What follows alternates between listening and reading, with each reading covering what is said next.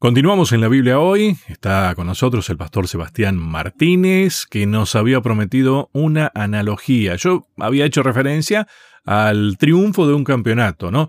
Puede ser fútbol, puede ser cualquier otra disciplina, ¿no? Si vamos al caso de que generalmente los que somos hinchas, que convengamos, tampoco es que hacemos mucho para que un equipo funcione, ¿no? Y juegue bien, o no. Más que alentar o estar contentos, o llorar cuando no juega bien y pierde, ¿Eh? Más que eso no hacemos. Exactamente, exactamente. No tenemos la posibilidad de, generar una influencia, digamos, en el equipo, salvo que sea... Sí los criticamos, ¿no? Pero bueno. Sí, yo estoy jugando un campeonato de vóley aquí en Neuquén con el resto de las iglesias en esta linda provincia y específicamente en la capital de la provincia. Y ahora hemos pasado a las, creo que a las cuartos de final con el equipo de vóley. Juego al vóley, siempre jugué al vóley, lo hice... Sí de manera semiprofesional en varios clubes y nunca me gustó mucho el vóley, lo confieso, siempre digo no me gusta el vóley, a mí lo que me gusta es el fútbol, me gusta mucho el tenis y muchas veces me he planteado por qué juego al vóley como juego y no juego, o sea, me gustaría jugar al fútbol mucho mejor de lo que juego y me resulta más fácil a veces jugar al vóley y realmente a veces no quiero, pero jugué al vóley toda la vida porque es un deporte muy sano que se practica en nuestras iglesias, por lo menos en Argentina, y específicamente en la ciudad en la que nací, en Bahía Blanca, en cada iglesia hay una cancha de vóley. Entonces fui jugando ese deporte, ¿no? Y, y realmente, Bahía Blanca, cuna de grandes deportistas. Sí, más orientadas al básquetbol, deporte que tampoco sé jugar, pero el vóley fue como un deporte religioso para mí. y, y, aunque el fútbol era el deporte que más me apasionaba, el tenis o el rugby, que también me gusta mucho, fue este deporte orientado a la iglesia lo que me, me generó realmente eh, muchísimas alegrías. Y, y hablando de esta analogía que te planteaba hoy, bueno, no tengo acá porque en realidad no tengo yo. Yo no uso tarjeta de crédito. Pero aquel que usa tarjeta de crédito sabe que la tarjeta de crédito uno va, se compra un par de zapatos, una camisa, pasa la tarjeta de crédito y automáticamente uno posee el zapato, la camisa, la corbata o los alimentos. Uno vio un libro que le gustó y dice, uy, no tengo el dinero, paso la tarjeta y uno se queda con el libro. Y uno así puede ir comprando absolutamente todo, pero cuando llega a fin de mes, te llega el resumen o a principio de mes, realmente no lo sé, te llega el resumen de la tarjeta y uno tiene que pagar ahí todo, ¿no? Algunos pagan menos, pagan el mínimo y se empiezan a complicar. Un consejo aquí, no paguen el mínimo, paguen el total. Y uno tiene que pagar y cancelar, este, tal vez en cuotas o cancelar absolutamente todo. Bueno, la vida de la humanidad, Dios a todos nos ha dado una tarjeta de crédito. Y uno cada vez que comete una infracción, cada vez que comete un pecado, cada vez que se aleja de Dios, cada vez que hace algo que no está bien, o cada vez que uno disfruta de algunas bendiciones de Dios, está pasando una tarjeta. Mm. Una tarjeta que yo no pago que yo no pago y que no se paga en el momento, o que no se pagó en el momento de Caín, que no se pagó en el momento de los errores de David, que no se pagó en los errores, en los pecados del pueblo de Israel, adorando tal vez un becerro. No se pagó ahí.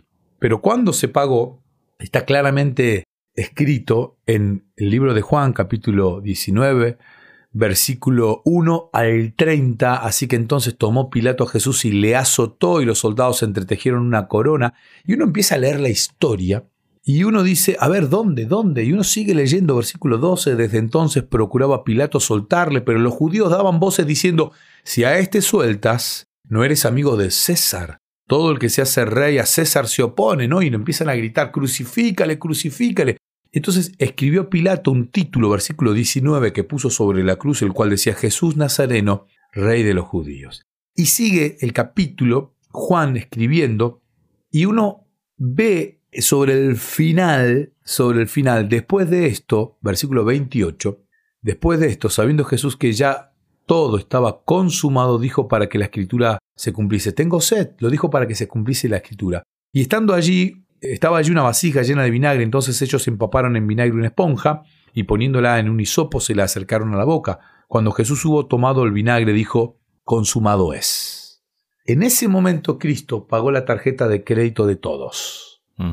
Y la mía era un saldo impagable. La mía ya había entrado en el veraz, la mía ya había sido citada por el banco, no sé la tuya, y le estoy hablando a la gente que está escuchando la radio, a los que nos están mirando a través de YouTube.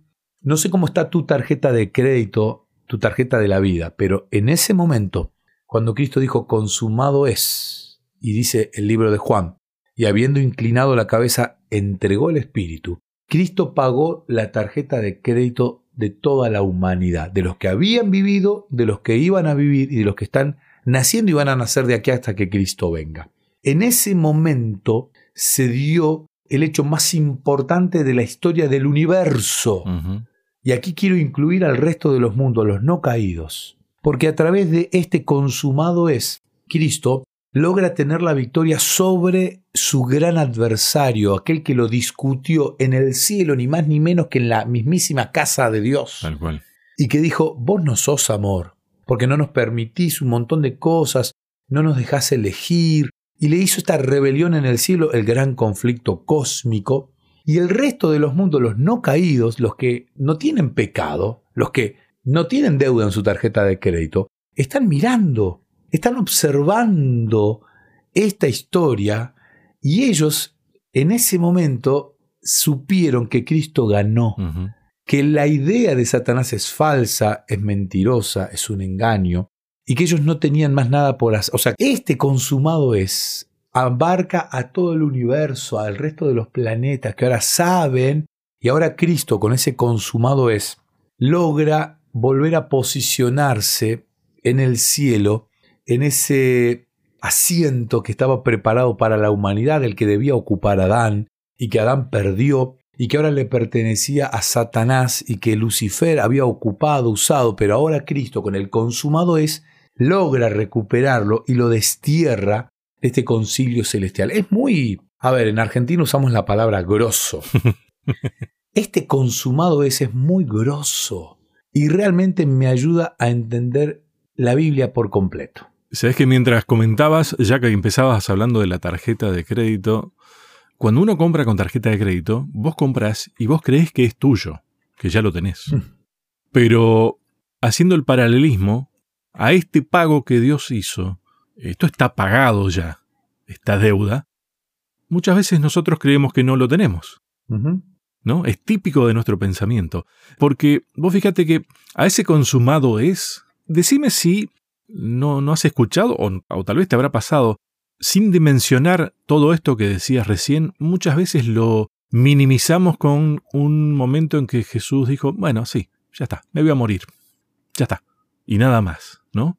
Como si se refiriera a la muerte del sueño y nada más, ¿no? Cuando lo que estaba hablando es mucho más que eso, es asumir que era la muerte eterna prometida para nosotros, ganada por nosotros como pecadores, por así decirlo, y también hacía referencia al triunfo sobre Satanás, al demostrar que el enemigo de Dios, y no, no tiene razón.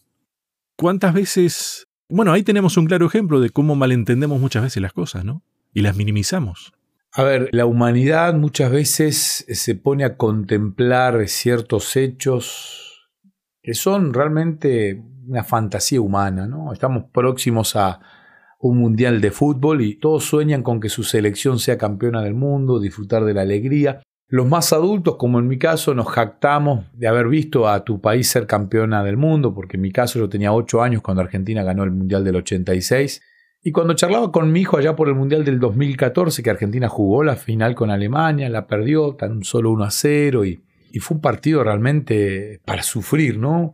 Para los argentinos. Los alemanes dirán, no, para nosotros fue una alegría muy grande. Y cuando charlaba con mi hijo adolescente, en ese momento, ahora con 18 años, le decía, mirá, yo ya vi, esta es mi tercera final del mundo que veo. Nací en el 78 cuando Argentina ganó su primera Copa del Mundo, pero recién tenía meses. Y uno a veces mira estos eventos que el mundo ha creado, porque la Copa del Mundo de fútbol, hablo, o las Olimpiadas, o cualquier evento, o la entrega de premios desde el arte, no sé, son creaciones humanas, pero específicamente la Copa del Mundo atrae tanto, genera un comercio, genera los ojos del mundo puestos en un evento deportivo, hasta el que no quiere, o hasta el que no le interesa, o hasta el que no le gusta el fútbol, está atento. Y uno dice, ahí Dios jugó el partido, no digamos de fútbol, por ahí si hay alguien que no le gusta el fútbol, pero Jesús jugó el partido por nuestras vidas. Fue una definición con Satanás y él logra hacer el punto del triunfo. Si fuera básquet, fue el, triple del final. Él hizo el punto de volei para ganar el set y ganar. Fue el match point. El tenis sería el punto para ganar el partido o el campeonato. Jesús ganó el campeonato ahí, en el consumado es. Y el universo entero estaba mirando esto. Nosotros a veces minimizamos, como decís vos, Lucho. Y fue el mismísimo Dios el que entregó su vida para rescatarnos a cada uno de nosotros. Creo que por esto también vale la, la referencia esa que decíamos al comienzo casi, ¿no? Si contempláramos el amor desplegado en la cruz, ¿no? Porque eh, a veces nos centramos solamente en el sufrimiento de la cruz, ¿eh? Y nos olvidamos de lo que eso significa y el por qué. Hay que tener el panorama más completo, más pleno. No hacer la gran jugarreta de Nicodemo esa noche, ¿no? Sino de, a ver, ver las cosas como son. Eh, Sebastián, tenemos que hacer una nueva pausa. Nos queda un solo bloque. ¿eh? Así que la pausa, ya seguimos.